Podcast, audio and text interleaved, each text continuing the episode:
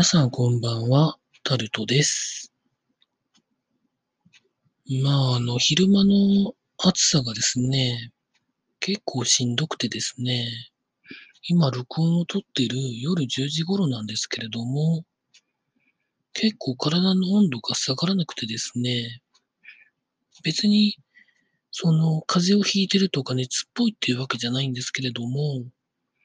この時間も扇風機を弱でつけてるぐらいの感じなんですけれども、皆さんいかがでしょうか？まあ先週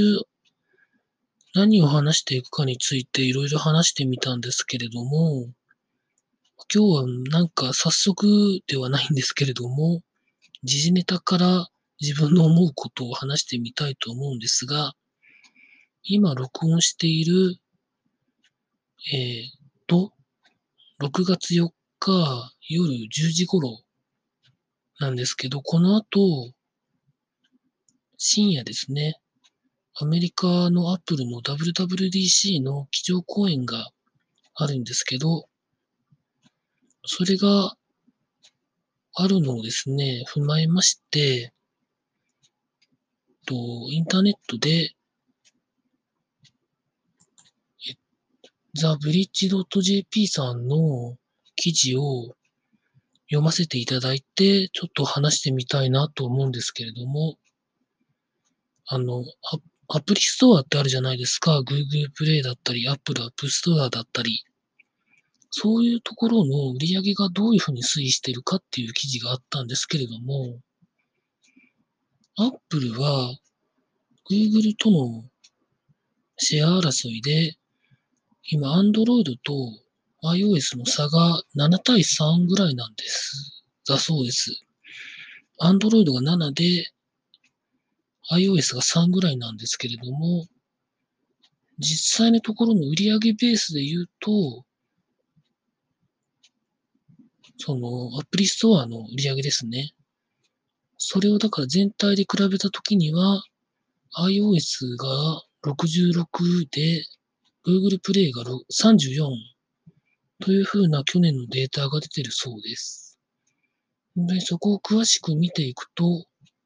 日本で言うと、Apple の App Store だけで比べてみると、アメリカ、中国に続いて第3位の売り上げが立ってるそうです。関係、関係でいろいろ見ていくと、ダウンロード数はアメリカの401億回、中国の399億回に続いて、3位なんですけど、100億回を切って95億回ぐらいなんだそうです。ただ、売上だけを見てみると、アメリカの360億ドル、中国の277億ドルと比べても、ダウンロード数がそうでもないのに、日本は売上ベースで言うと252億ドルもなんかアップルに、アップル関係で払ってるそうです。そういうのをやっぱり見ていくと、日本では今 iOS 絡みのシェアがだいたい45%とか50%の間ぐらいっていうふうに私は認識してるんですけれども、結構その影響が大きいんでしょうか。あと、ゲーム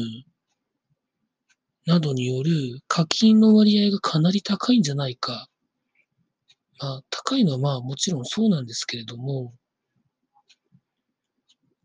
まあいろいろ考えてみるに、日本人はよくそういうものに課金するんだなというふうが、改めて分かったような気がしました。えー、この TheBridge.jp の記事によると、あの、調査会社の Apple Annie という会社が調べた結果なんですけれども、これには、Apple の iTunes の音楽系の収入は含まれてないそうで、Apple は今 Apple Music っていうサブスクリプションにかなりあの、個別の販売よりも体制をシフトしてるような気もするんですけど、どうなっていくんでしょうか。あと日本では、あの、Apple の App Store で映画は売ってますけど、テレビ番組は売ってないので、どのくらい伸びるかっていうのがよくわからないんですけれども、でも、ゆくゆくはそのあたりもなんか解消されて、音楽は聴き放題とかそういうものになっていって、あの、ネットフリックスとか、そういう音楽の、音楽じゃないですね。映像の見放題も今後やっていくんじゃないんだろうかというふうに私は見ております。まあ、ということもありまして、この後、6月4日の深夜ですね。6月5日の早朝とも言いますけれども、WWDC で何が発表されるのか、ハードウェアの発表があるのか、まあ、あといろんなソフトウェアやサービスが新しいものが出てくるのか、ちょっと気にしてて見てみたいなと思っております。以上、タルトでございました。